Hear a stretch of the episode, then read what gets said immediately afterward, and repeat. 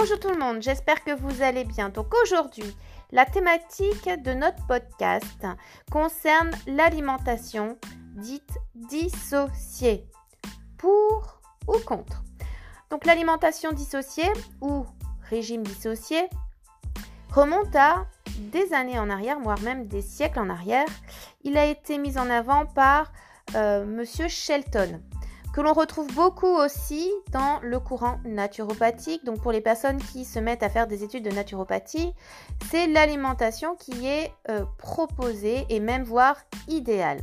Donc c'est une alimentation qui consiste à ne pas mélanger au cours du même repas certains groupes d'aliments ensemble.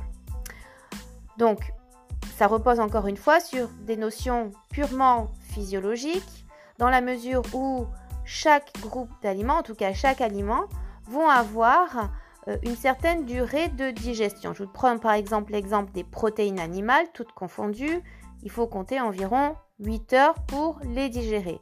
Vous prenez un autre exemple, par exemple, un fruit frais pris isolément à jeun. Un fruit frais se digère environ, encore une fois, c'est une grande moyenne, 20 minutes. Donc, par ce principe-là, euh, on, euh, on, a créé, donc ce, monsieur Shelton a créé une alimentation pour favoriser une bonne digestion. Donc le but, c'est de diminuer finalement le temps de digestion pour avoir un bon confort et un bien-être. Vous avez aussi le, monsieur, le monsieur, j'adore, monsieur Montignac aussi qui, qui, a, qui a intégré cette notion dans ces régimes euh, minceurs. Vous avez aussi le docteur Howard Hay, euh, donc qui date des années 1900. Donc ce n'est pas une alimentation nouvelle. Donc c'est une alimentation qui présente des avantages, mais aussi des désavantages, comme tout système alimentaire. Il n'y a pas de système alimentaire idéal. C'est vrai que moi je suis plutôt pour une alimentation, on va dire, omnivore et au contraire équilibrée sur un repas un petit peu l'inverse de ce qu'on va voir aujourd'hui. Donc, en quoi consiste d'un point de vue pratique C'est l'alimentation dissociée? Donc, c'est une alimentation où euh, il va falloir éviter certaines associations, comme son nom l'indique.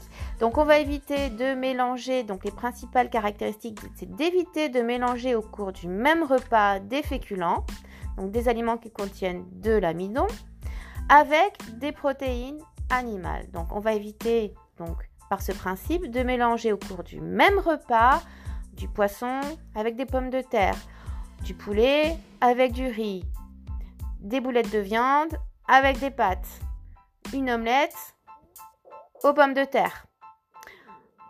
Euh, quoi dire d'autre? Un exemple de petit déjeuner. Euh, du pain avec des œufs, du pain avec du jambon, euh, de la whey, pour ceux qui s'y connaissent, avec une banane verte. Donc ça, c'est des aliments plutôt qu'il faudrait, les associations qu'il faudrait plutôt éviter. Ensuite, autre chose qu'il faudrait éviter, c'est l'association de fruits acides mélangés avec de l'amidon. En tout cas, les choses acides, éviter avec de l'amidon.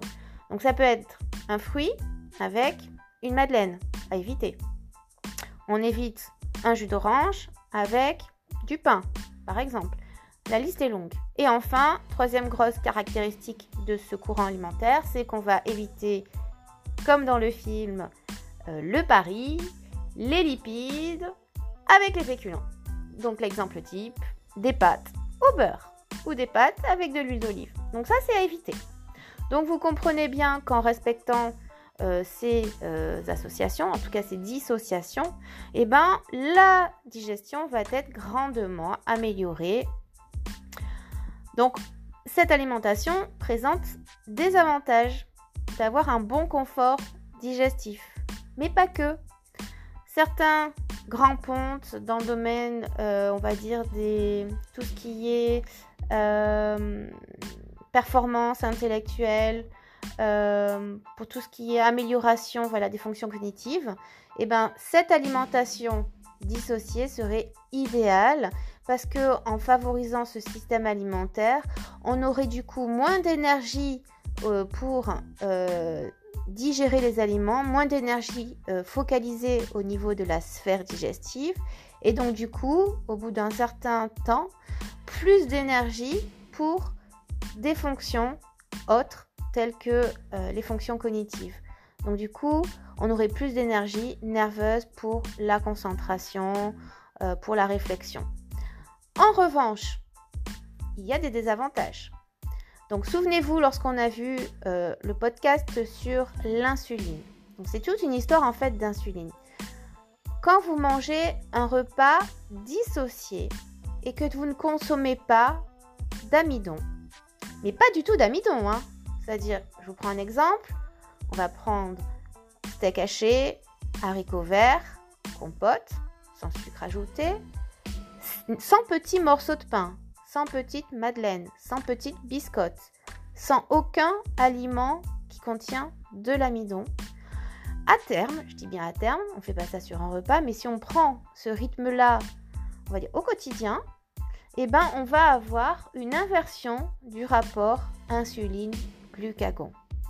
C'est-à-dire qu'en mangeant comme ça, très souvent, eh ben, on va avoir au contraire une sécrétion majoritaire de glucagon, qui est une hormone inverse à l'insuline.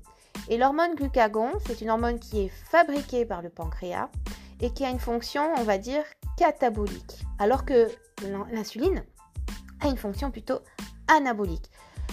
Le glucagon, c'est une hormone qui va effectivement chez certaines personnes, peut-être, je dis bien peut-être, favoriser un certain déstockage de la masse, de, la masse grasse, mais on va aussi avoir parallèlement euh, un déstockage ou en tout cas euh, une certaine destruction de la masse musculaire. Dans la vie, c'est jamais tout blanc, tout noir. Donc on a ce risque-là euh, d'avoir cette destruction. Donc sur une personne qui est on va dire sédentaire, qui n'a pas de problème particulier de santé, ça pourrait le faire, une alimentation dissociée, mais bien entendu, il va falloir être prudent et avoir tout au moins un repas minimum, minimum avec des protéines, des légumes, et un autre repas avec des féculents et des légumes c'est le principe de la dissociation.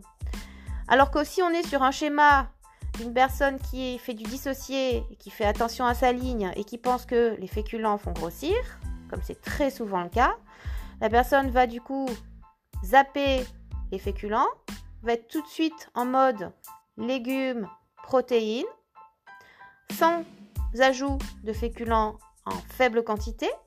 Donc il n'y aura absolument pas de féculents et c'est la voie vers le catabolisme musculaire et du coup une composition corporelle qui sera vraiment pas bonne. Parce qu'on va certes peut-être avoir une diminution du poids mais encore une fois le poids ça ne veut rien dire.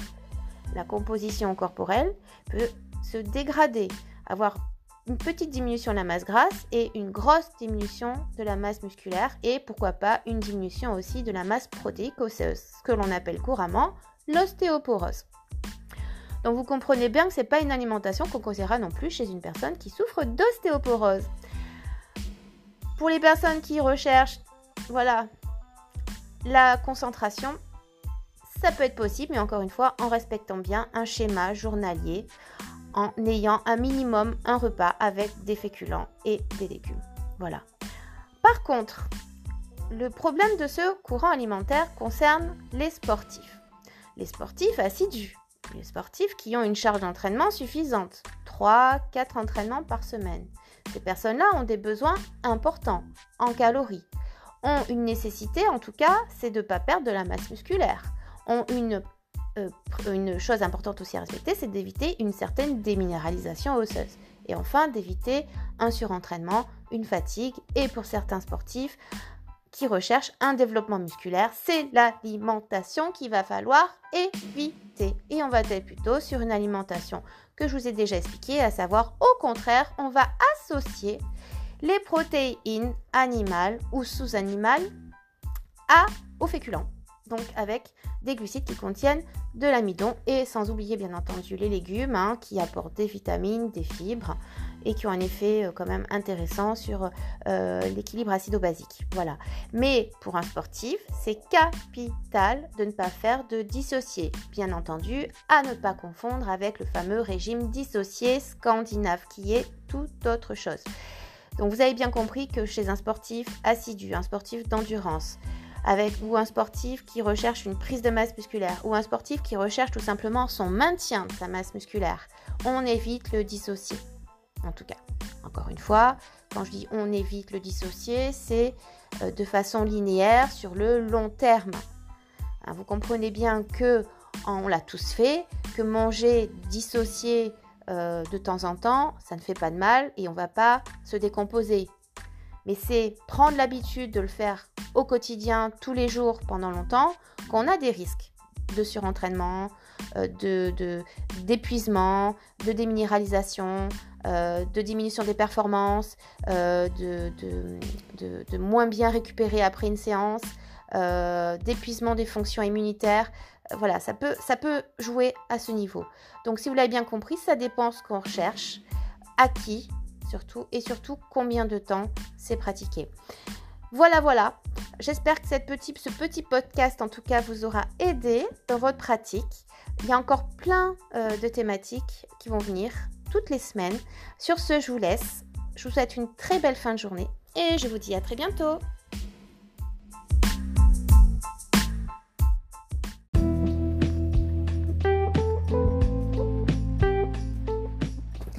Bonjour tout le monde, j'espère que vous allez bien, j'espère que vous avez passé une agréable semaine. Aujourd'hui nous sommes à notre sixième podcast sur la nutrition. Aujourd'hui le thème que nous allons aborder concerne les fameux oméga 3. Alors pourquoi parler des oméga 3 ben, Parce qu'il s'agit euh, de lipides qui nous manquent cruellement dans notre alimentation. Et vous allez comprendre au travers de leurs fonctions qu'ils sont indispensables.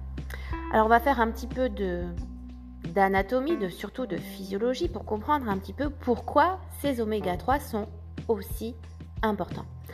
Alors pour les personnes qui ne connaissent pas trop la nutrition, les oméga 3 font partie des lipides ou des graisses, dans un vocabulaire simplifié. Donc il faut savoir aussi que les, les graisses, les lipides, on en a dans les aliments, mais on en a aussi dans notre corps, surtout dans notre popotin, mesdemoiselles. Alors, Petite anecdote aussi, pour les personnes qui souhaiteraient connaître leur pourcentage de masse grasse, il faudrait avoir recours à la pince à pli cutanée ou bien à un bon empédance mètre.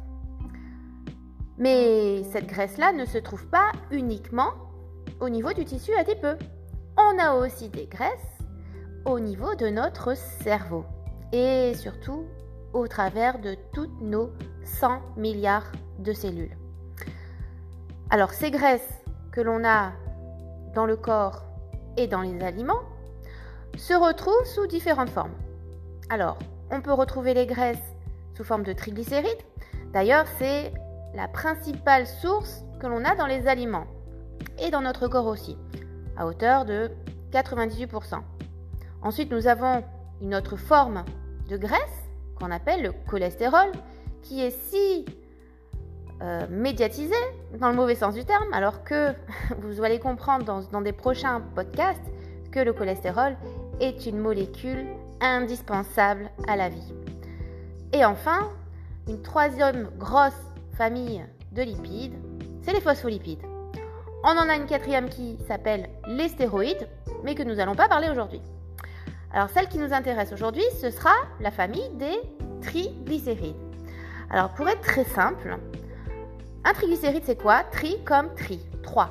Ben, en fait, un triglycéride, si on doit parler un petit peu de chimie, eh ben, ce sont euh, trois acides gras qui vont être collés sur une molécule de glycérol. D'accord? Donc les acides gras, peut-être que ça vous parle, peut-être que vous avez déjà dû entendre parler de graisses saturées, de graisses insaturées, de graisses monoinsaturées ou de graisses polyinsaturées. Eh bien c'est ça que nous allons parler aujourd'hui des acides gras et surtout d'une famille d'acides gras, les fameux oméga 3. Donc parmi les acides gras, on a les acides gras saturés, les acides gras monoinsaturés, qu'on appelle les fameux oméga 9, et les acides gras polyinsaturés, dont les oméga 6 et les oméga 3. Aujourd'hui, on va s'attaquer aux fameux oméga 3. Comme je vous l'ai dit, on n'en a pas assez dans notre alimentation et on souffre de carence. Je ne vais pas trop parler aujourd'hui des oméga 6 qui dans notre pays occidentaux, au contraire, on en consomme beaucoup trop et qui ont un effet inverse aux oméga 3. Alors, ce qui va nous intéresser aujourd'hui, c'est savoir où on trouve ces fameux oméga 3. Alors ces oméga 3, dans les aliments, parce que ce qui va nous intéresser, c'est finalement euh, de consommer des oméga 3 dans les aliments pour entretenir nos, nos oméga 3 que l'on a dans notre corps. Donc les oméga 3, on en a sous une forme végétale. Donc, c'est-à-dire que on va retrouver des oméga 3 sous forme végétale dans les noix, les graines de lin, par exemple, les graines de chia. Et on va retrouver aussi des oméga 3 dans les poissons qu'on appelle les poissons gras. Donc tout ce qui est thon, sardines, maquereaux, harengs. Et ensuite, on a des oméga 3 qu'on a dans les algues marines, à ne pas confondre avec la spiruline, qui est une algue d'eau douce et qui du coup ne contient pas d'oméga 3. Donc c'est quand même très important lorsque l'on fait de la nutrition de bien distinguer euh, les oméga 3 sous forme végétale de ceux qui sont sous forme animale. Les oméga 3 que l'on a sous forme animale sont à privilégier. Pourquoi? Eh bien, pour pouvoir en bénéficier, pouvoir avoir une assimilation optimale, bah, l'idéal c'est de se focaliser sur les oméga 3 qu'on retrouve dans les poissons gras et dans les algues. Par contre, euh, cela dit, les oméga 3 que l'on a dans le règne végétal va compléter les apports que l'on va avoir sous forme animale.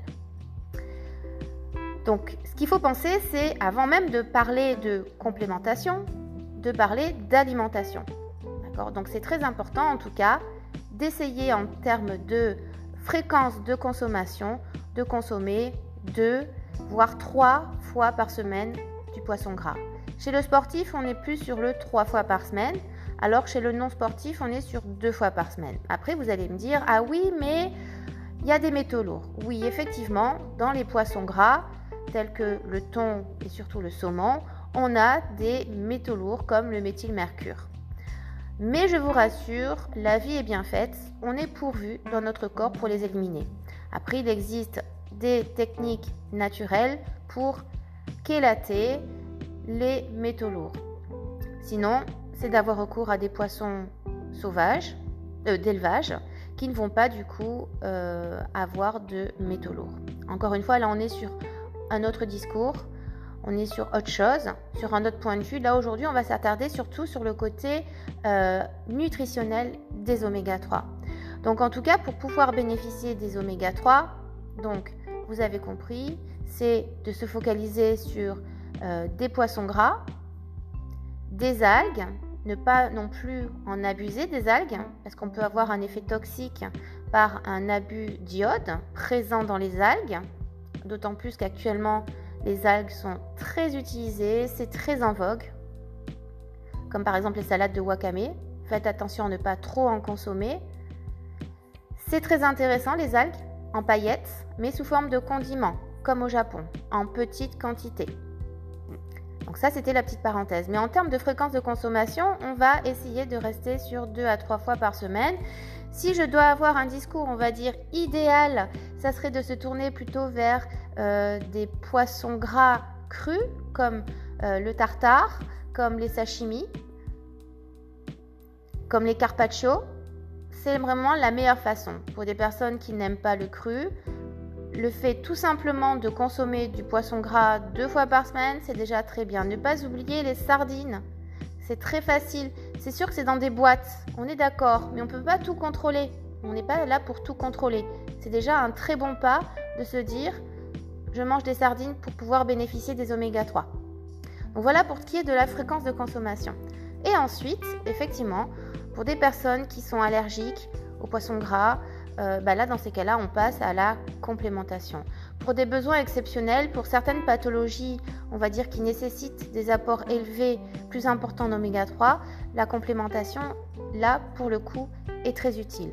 Alors, au niveau des fonctions, parce qu'on a parlé surtout de la fréquence de consommation des oméga 3, euh, quelles, sont, les fonctions de ces oméga 3 ben, Les oméga 3 ont une action anti-inflammatoire.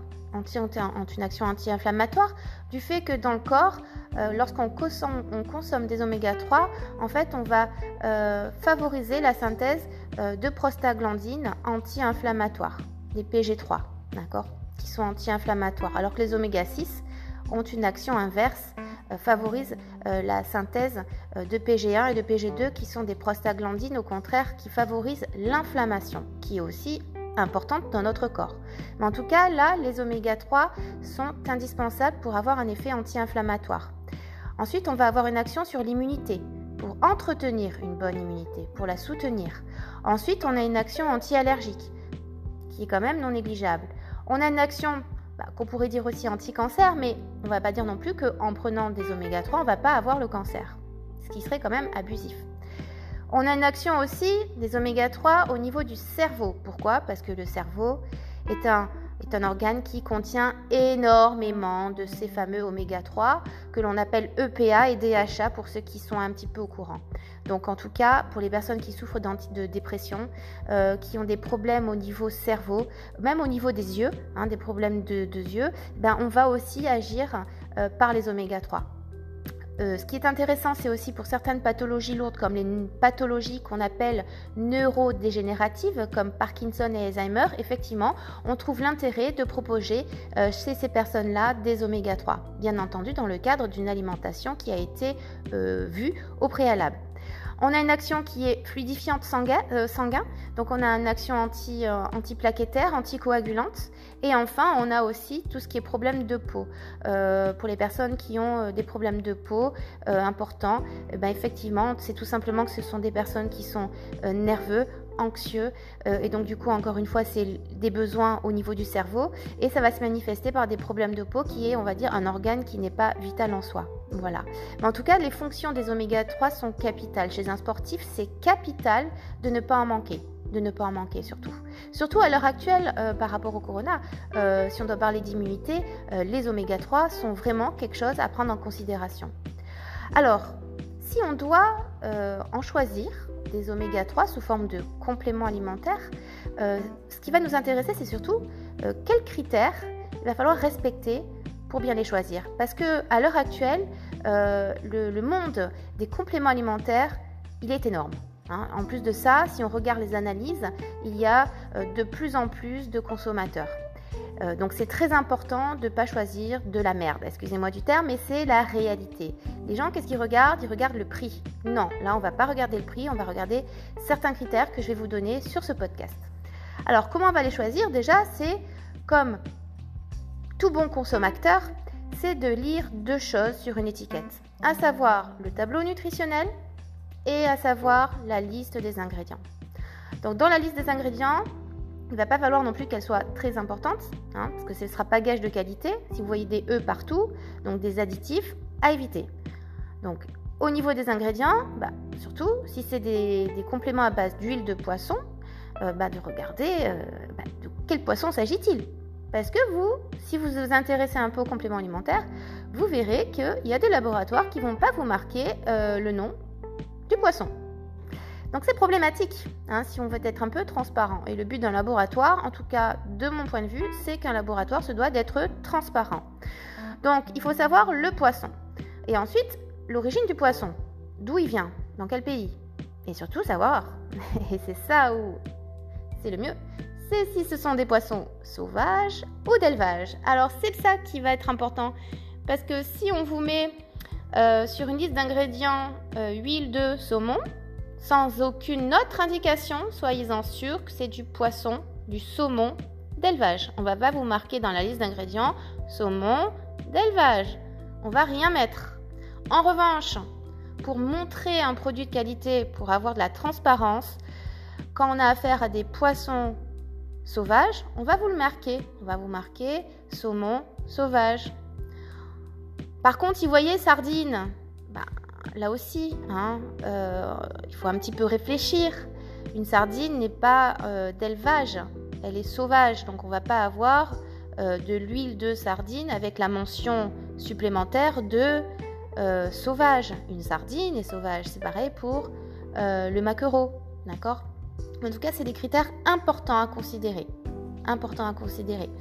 Qu'est-ce qu'on peut d'autre voir sur une liste d'ingrédients? Ben, Savoir, surtout si c'est des poissons sauvages, que je vous conseille.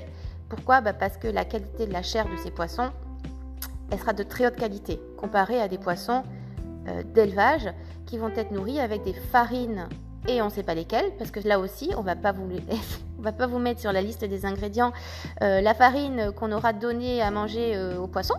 Ça fait partie de ce qu'on appelle des auxiliaires hein, technologiques et qui n'apparaissent pas euh, sur une liste d'ingrédients. Et la liste est longue, je peux vous dire. Donc c'est pour ça que c'est quand même intéressant d'avoir plutôt comme critère hein, issu de la pêche durable, MSC. D'accord? C'est déjà mieux que rien. Donc vous avez compris qu'il faut privilégier quand même des huiles de poisson sauvages. On évite les poissons d'élevage. Ensuite, autre critère qu'il va falloir regarder, c'est la teneur en ces fameux oméga 3 d'origine animale que l'on appelle les EPA et DHA. EPA, c'est écosapentaénoïque et DHA, c'est acide docosahexaénoïque. Bon, bref, c'est du petit chinois. Ce que vous allez voir sur, euh, un packaging, c'est EPA slash DHA. D'accord? Ce qui nous importe le plus, c'est surtout, surtout, surtout la teneur en DHA. Pourquoi? Ben Parce qu'en fait, dans le corps humain, euh, les, on va dire les acides gras, cette famille d'acides gras euh, se transforme euh, si on fonctionne correctement, si on ne manque d'aucune vitamine, d'aucun minéraux, si on a une alimentation idéale, une hygiène de vie idéale, euh, le PA se transforme dans notre corps en DHA. Euh, donc c'est pour ça qu'il faut quand même privilégier la DHA. D'ailleurs, petite parenthèse, j'y pense, la DHA, on en retrouve dans le lait de femme. Après, à, devoir boire le lait d'une femme, non, hein, mais c'est quand même bien de, savoir ça, surtout lorsqu'on allait ou pour les femmes qui veulent allaiter. Euh, donc en tout cas, voilà, il faut regarder la quantité de DHA qui doit être quand même assez importante. Et enfin, enfin, enfin, dernière chose qu'il faut regarder et bien souvent qui n'existe pas sur tous les compléments oméga 3, c'est le fameux indice qu'on appelle Totox, qui est tout simplement le taux d'oxydation. Et ce taux-là, il doit être le plus bas possible. Actuellement, si on regarde un petit peu les laboratoires qui euh, appliquent et qui placent ce Totox sur le packaging, on est sur des taux de 1,52. Là, on est sur des bons totaux, d'accord? Mais quand on ne vous le met pas, quand un laboratoire ou un complément alimentaire, vous ne voyez pas ce, cet indice Totox, eh ben, il va falloir peut-être demander au labo, mais c'est pas dit qu'on vous réponde. D'accord? Et une chose importante aussi, enfin, c'est au niveau de la conservation, de bien placer au frigo euh, les oméga 3. Pourquoi? Bah, Parce que les oméga 3, les oméga 3 sont des graisses qui sont très sensibles. Très sensibles. Sensibles à quoi? À la chaleur, à l'oxygène, à l'air. Donc c'est pour ça qu'elles sont très facilement, elles se, elles se rancissent facilement, elles s'oxydent rapidement. Et dans notre corps, je peux vous dire, en tant que diététicienne, euh, on n'a pas euh, besoin euh, de créer une, une, peroxydation, une oxydation dans notre corps. Au contraire, on évite ces phénomènes d'oxydation. Mais pour une personne qui n'y s'y connaît pas en complément, qui se laisse abuser par des vendeurs de compléments pour faire du chiffre d'affaires, on peut avoir cet effet d'oxydation dans le corps et créer sur le moyen et le long terme des problèmes. D'accord? Donc en tout cas, essayez de respecter euh, ces consignes-là. Euh, et c'est comme ça que vous allez pouvoir bénéficier euh, de façon responsable et surtout des, bons, des, bonnes, des bonnes choses que les oméga 3 apportent. Mais encore une fois, ça passe avant tout par une bonne hygiène alimentaire. Les compléments, quels qu'ils soient, bio, pas bio, du meilleur labo, ne remplacent pas une bonne hygiène de vie. Voilà, le petit podcast de la journée. en tout cas, j'espère que vous allez euh, pouvoir mettre en application les petits euh, conseils que je vous ai donnés. Euh, c'est toujours un plaisir, en tout cas, de vous donner conseil. Ben, en tout cas, je vous dis à la semaine prochaine. j'ai pas encore réfléchi sur mon prochain podcast, mais en tout cas sur les réseaux sociaux, vous allez vite être au courant de cela. Je vous souhaite à tous une très bonne journée. Je vous dis à bientôt.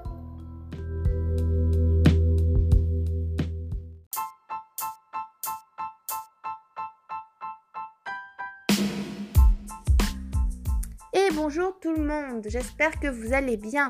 Aujourd'hui, notre podcast concernera le régime sans gluten en rapport avec l'intolérance au gluten. Donc, moi je dis que la vérité est ailleurs. On a beaucoup de choses à dire autour de ce sujet. Aussi pourquoi? Bah, Parce qu'il y a beaucoup, beaucoup de personnes qui se disent être intolérants au gluten. Donc arrêtons de se prendre la tête. Essayons un petit peu de comprendre notre corps, comment il réagit. Posons-nous les bonnes questions. Donc ce petit podcast va vous permettre en tout cas de vous aiguiller. Donc on va commencer déjà à savoir qu'est-ce que c'est que le gluten. Donc le gluten, c'est ce que vous rencontrez aussi beaucoup dans les magasins bio, dans certains aliments pour végétariens, végétaliens, qu'on appelle le sétan. Au moins comme ça, vous saurez que lorsque la prochaine fois que vous consommerez un euh, chili con carne vegan, bah, il y a des très fortes chances que ce soit du sétan. S-E-I-T-A-N. Donc merci pour les intestins pour eux. On verra ça un petit peu plus tard. Mais en tout cas, le, gluten, c'est la fraction protéique. Donc c'est la partie protéique euh, que l'on a dans certaines céréales en plus ou moins grande quantité. Alors, quelles sont les céréales qui contiennent des grandes quantités euh, de gluten? Ben, On va citer le blé, on a l'orge, on a le seigle, on a l'épeautre et le camille. Pour ce qui est de l'avoine, l'avoine ne contient pas de grandes quantités de gluten, des traces, et souvent l'avoine est considérée comme un aliment qui contient du gluten par phénomène de contamination.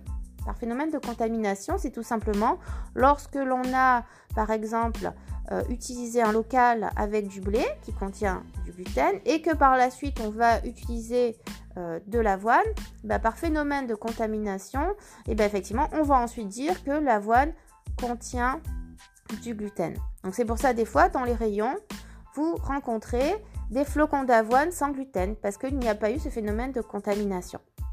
Alors effectivement, c'est quand même une nécessité de bien lire les étiquettes pour les personnes qui souffrent réellement soit d'allergie au gluten, soit de réel, de réel, je, je spécifie bien, intolérance au gluten.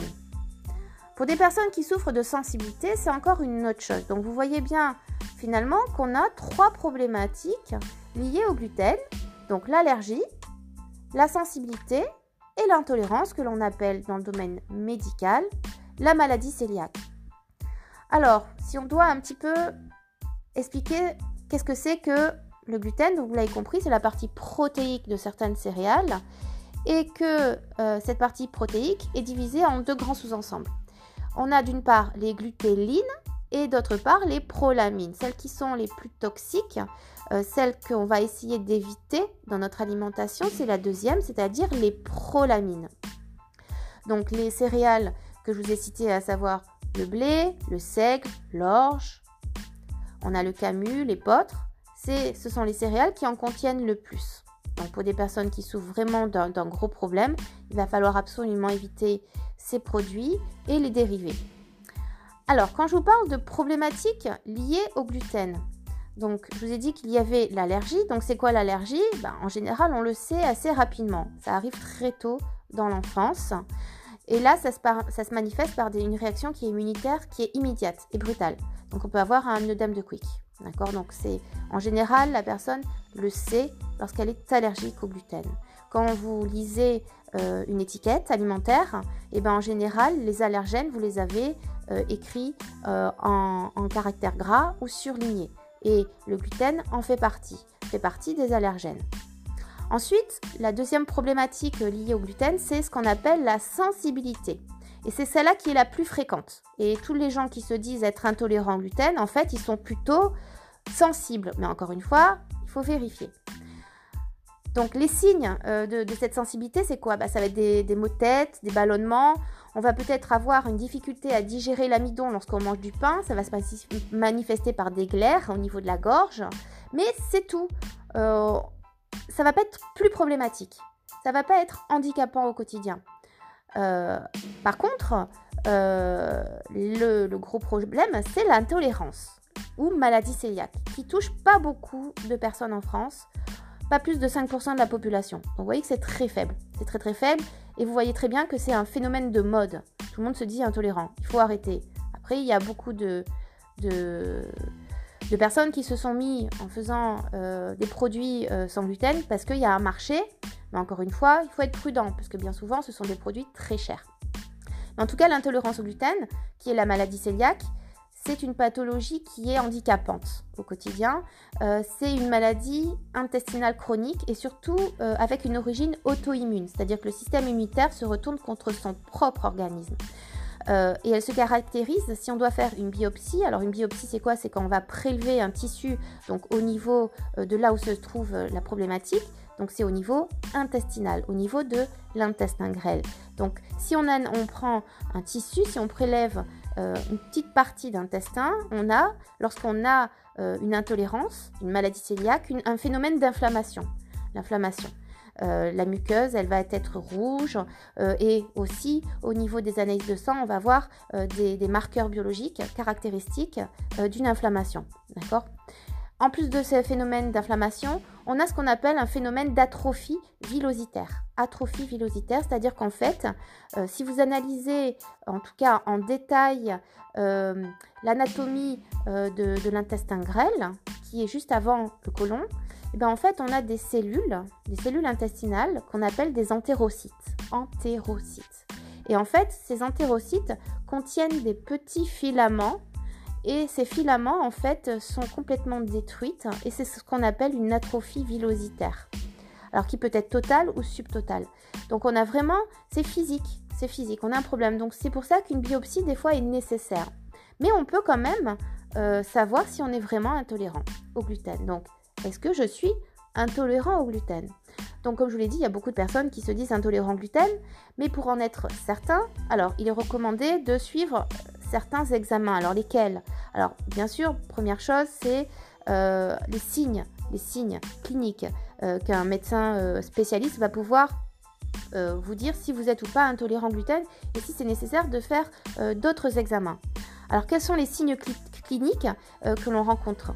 Très souvent et qui sont très évocateurs d'une maladie cœliaque, ce sont déjà les diarrhées chroniques. Dès que la personne consomme du gluten, même en très faible quantité, elle va tout de suite aller aux toilettes. Les douleurs abdominales sont très fréquentes. C'est vraiment très handicapant. Si on doit analyser une prise de sang, ben en fait, on va avoir de l'anémie. Anémie en fer et bien souvent en B12. Quand on est anémié, on a souvent une carence en B12 et aussi en fer. On va avoir une anémie aussi, on va avoir une anémie, on va avoir des carences en B9. Donc ce sont quand même des vitamines B9 et B12 qui sont assez importantes, très importantes. Pour ce qui est du fer, encore plus chez la femme. Donc une anémie va se, caractériser, par une grande fatigabilité. On va être essoufflé, on va avoir du mal à monter les escaliers, euh, on va avoir la tête qui tourne, on peut avoir très très froid, euh, avoir une grosse frilosité.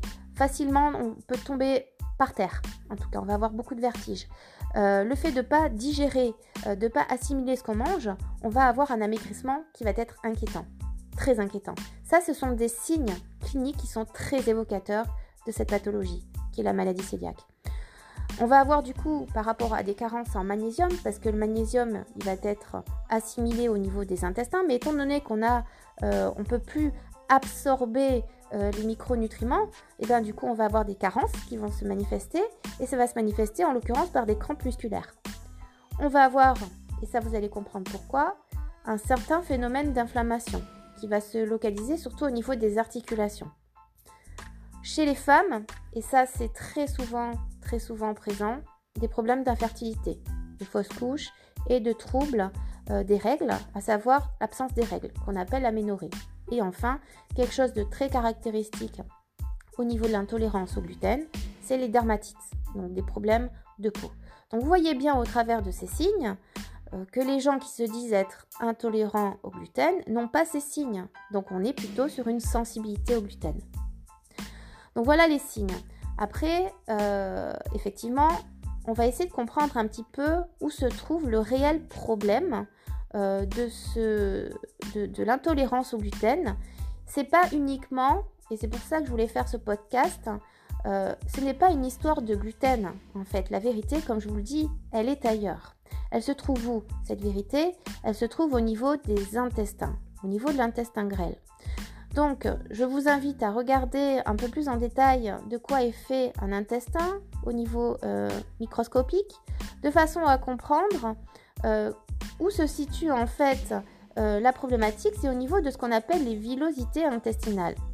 Et c'est d'ailleurs pour ça que si vous prenez des intestins et que vous euh, déroulez avec un rouleau à pâtisserie les intestins et que vous aplatissez tous les intestins, c'est l'équivalent de deux terrains de tennis. Donc vous comprenez bien que les intestins sont une immense surface d'absorption euh, des nutriments. C'est le lieu où les nutriments sont absorbés, c'est au niveau de l'intestin grêle, au niveau donc de ces fameuses villosités intestinales, qui sont tout simplement des petits replis minuscules, minuscules au niveau des intestins.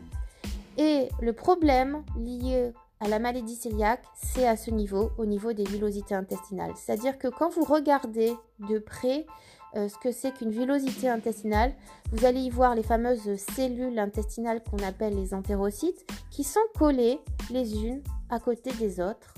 Et c'est ce qui doit être fait. Hein. C'est important d'avoir les cellules qui sont collées à côté des autres grâce à ce qu'on appelle des jonctions serrées. Les jonctions serrées, ce sont tout simplement des, on va dire, des petits crochets qui permettent aux cellules d'être serrées les unes à côté des autres pour empêcher à des liquides de passer d'un endroit à un autre. Malheureusement, dans la problématique euh, de la maladie cœliaque, c'est que ces jonctions-là, les jonctions serrées, ne fonctionnent plus et sont du coup desserrées. Ce qui va laisser passer finalement dans le sang des molécules qui ne devraient pas être présentes. D'accord? Donc le problème, c'est pas tant un problème de gluten, c'est un problème au niveau de ces jonctions serrées qui ne, qui ne jouent plus leur rôle. Elles sont ouvertes. Et la question, la bonne question qu'il faudrait se poser, c'est pour quelles raisons ces jonctions serrées s'ouvrent? Alors effectivement, euh, il y a beaucoup, on va dire, de, facteurs qui vont euh, favoriser euh, cet écartement de ces cellules entre elles.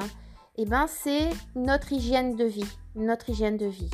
Alors, qu'est-ce qui va favoriser donc le passage anormal de substances indésirables euh, dans le sang eh ben, On a le gluten. Donc le gluten, euh, c'est une grosse protéine, c'est une grosse molécule qui normalement ne devrait pas passer dans le sang. D'accord? Sauf que quand on a ce problème de jonction serrée, euh, que, les jonctions serrées se desserrent, et eh bien finalement le gluten qui n'est pas censé passer dans le sang va passer dans le sang. Et ensuite, c'est ce qui va créer ces fameux problèmes euh, d'inflammation au niveau des articulations. Mais pas que, ça va occasionner en chaîne tout un problème au niveau de l'immunité. Donc on peut se retrouver avec des pathologies auto-immunes, des problèmes de peau et tout ce que j'ai dit précédemment. D'accord? Mais en tout cas, qu'est-ce qui va permettre à ces jonctions serrées euh, de, s'écarter? Ça va être euh, notre petit podcast d'aujourd'hui pour comprendre un peu la cause de la cause de la cause. Donc quels sont les facteurs responsables de ce problème? Bah, Ça sera l'alimentation. L'alimentation surtout industrielle. Beaucoup de sucre. Je ne dis pas que le sucre blanc est mauvais, je dis juste que c'est l'excès de sucre qui pourrait entretenir ce problème. On a aussi le fait de manger trop de graisse trans, trop de graisse inflammatoire, c'est-à-dire trop d'acides gras oméga 6 et pas assez d'oméga 3. Ensuite, on va avoir une insuffisance dans l'alimentation de protéines, de protéines de qualité. On va avoir aussi une alimentation qui sera peut-être trop riche en gluten, tel est le cas dans notre alimentation industrielle. Et ensuite, on a aussi d'autres aliments, d'autres aliments, on va dire, qui sont indigestes, comme par exemple la caséine. La caséine qui est une protéine que l'on a dans le lait et qui est très longue à digérer et qui, on va dire, entretient un problème au niveau de ces jonctions serrées. On a aussi, et ça bien souvent les gens euh, le mettent de côté, ce sont ce qu'on appelle les lectines. Les lectines, ce sont ce qu'on appelle des facteurs antinutritionnels que l'on a dans certains aliments, et notamment les légumineuses et aussi les céréales, et notamment dans le soja. Donc ces lectines-là vont agir comme des glues au niveau de ces villosités et petit à petit, en fonction bien entendu de la génétique, vont occasionner un écartement de ces jonctions serrées et permettre ainsi au gluten de passer dans le sang pour agir défavorablement. Dans l'alimentation industrielle, bah, effectivement, on a aussi bah, tous les additifs, les E, et ça c'est parce qu'il manque dans les aliments industriels, et on a aussi tous les auxiliaires technologiques que vous n'allez pas avoir dans une liste d'ingrédients.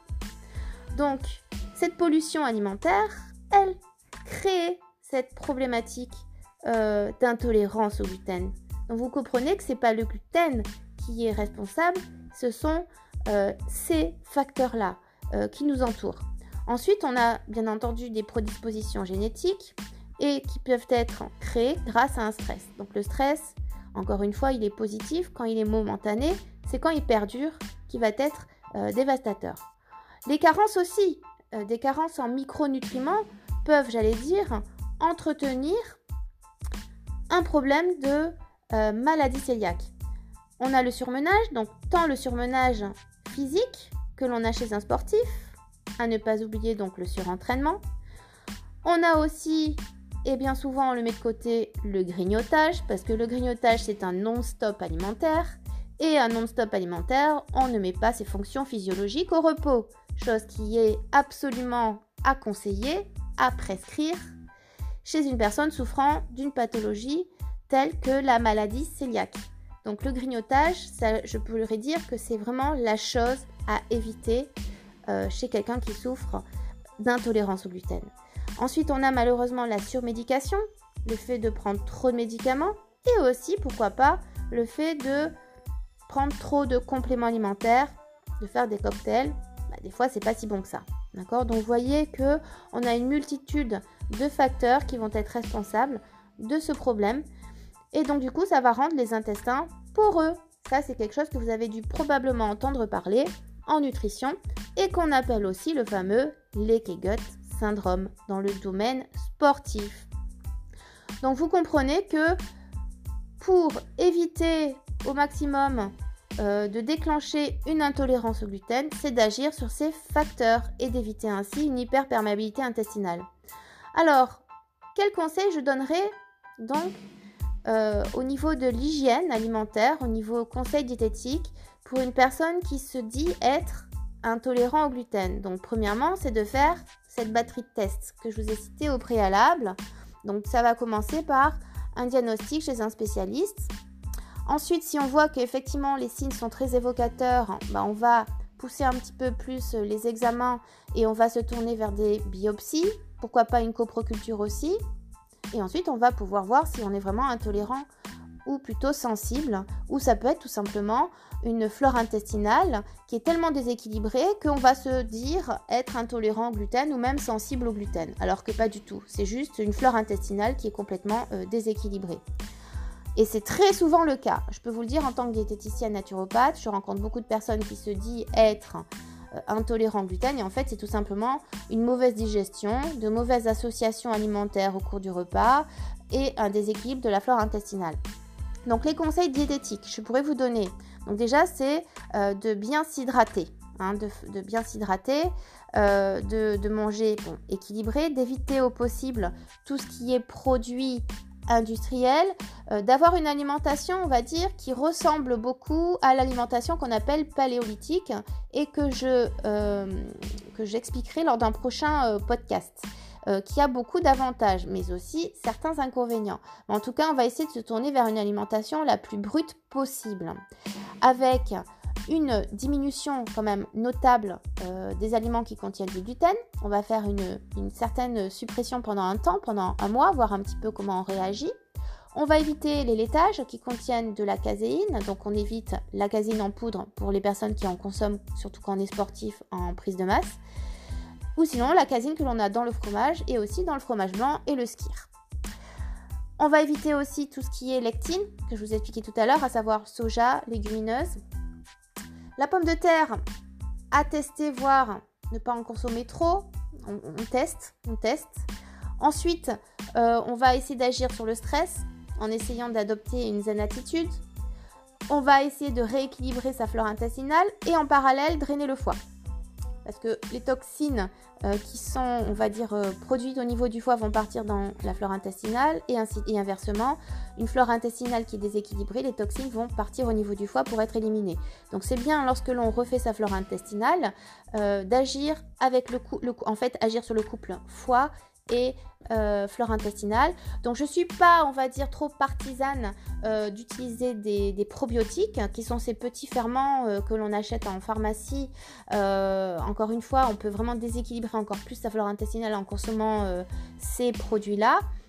Comme on peut agir effectivement euh, sur un bon produit et ça se passe nickel, d'accord?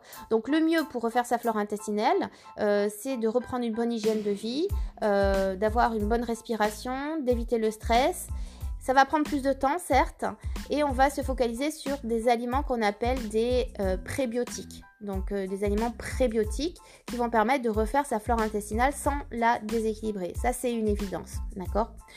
Euh, donc, euh, quels sont les aliments prébiotiques? Ben, On en a dans les aliments courants comme l'ail, comme l'oignon, on en a dans le poireau, dans le chou, tout, ce qui contient des fibres, dans la chicorée. après, vous avez aussi tout ce qui est légumes lacto-fermentés, qui sont pas forcément des prébiotiques, mais des probiotiques que l'on a dans les aliments. Donc là aussi, ce sont des aliments qu'on peut, on va dire, introduire petit à petit petit à petit, hein, pas trop brutalement dans l'alimentation, pour petit à petit finalement arriver à un équilibre euh, de la flore intestinale. Mais en tout cas, évitez au maximum euh, tout ce qui contienne des lectines, tout ce qui contienne du gluten, d'accord? On va euh, se reposer, on va éviter le surentraînement, ça c'est capital. Et on va éviter pendant un temps de prendre trop de compléments alimentaires. On va un petit peu mettre le tout au repos, on évite le grignotage. Donc on essaye de manger trois repas par jour, avec un délai suffisamment long entre les repas, on va dire 3 à 4 heures. L'après-midi, ben, en général, le délai est beaucoup plus long, donc on peut se permettre une collation dans l'après-midi si et seulement si faim. Si et seulement si faim. Là, je parle de personnes qui ne sont pas sportives, qui n'ont pas de dépenses importantes. Donc là, effectivement, pour quelqu'un qui a des dépenses importantes, on peut introduire euh, des collations. Euh, donc voilà en gros les, grosses règles qu'il faudrait faire. Euh, et là, normalement, les choses euh, vont se remettre dans l'ordre pour une personne qui ne souffre pas d'intolérance au gluten. Les fruits, on va essayer de les consommer hors repas, soit une demi-heure avant les repas, soit une fois que la digestion a été faite, c'est-à-dire 4 heures après le dernier repas, sauf si c'est cuit. Si c'est cuit, il n'y a pas de souci, vous pouvez consommer de la compote, des pommes cuites, euh, en fin de repas, il n'y a pas de souci, il n'y a plus d'acide, donc ça va ne pas occasionner de troubles digestifs. Qu'est-ce que je peux dire d'autre euh, comme conseil euh, chez quelqu'un qui souffre d'intolérance au gluten, ou en tout cas qui pense être intolérant au gluten? Et ensuite, ben, ça sera ben, en, faisant en général ces, petits conseils, on a une des très bonnes améliorations. Très très bonne amélioration. Euh, il y a d'autres choses à faire, hein, bien entendu. Mais en tout cas, euh, ce que vous pouvez prendre comme complément, par contre, c'est la L-glutamine, effectivement. On va dire c'est le complément alimentaire, euh, c'est l'acide aminé que l'on utilise beaucoup lorsqu'on pense avoir une intolérance au gluten.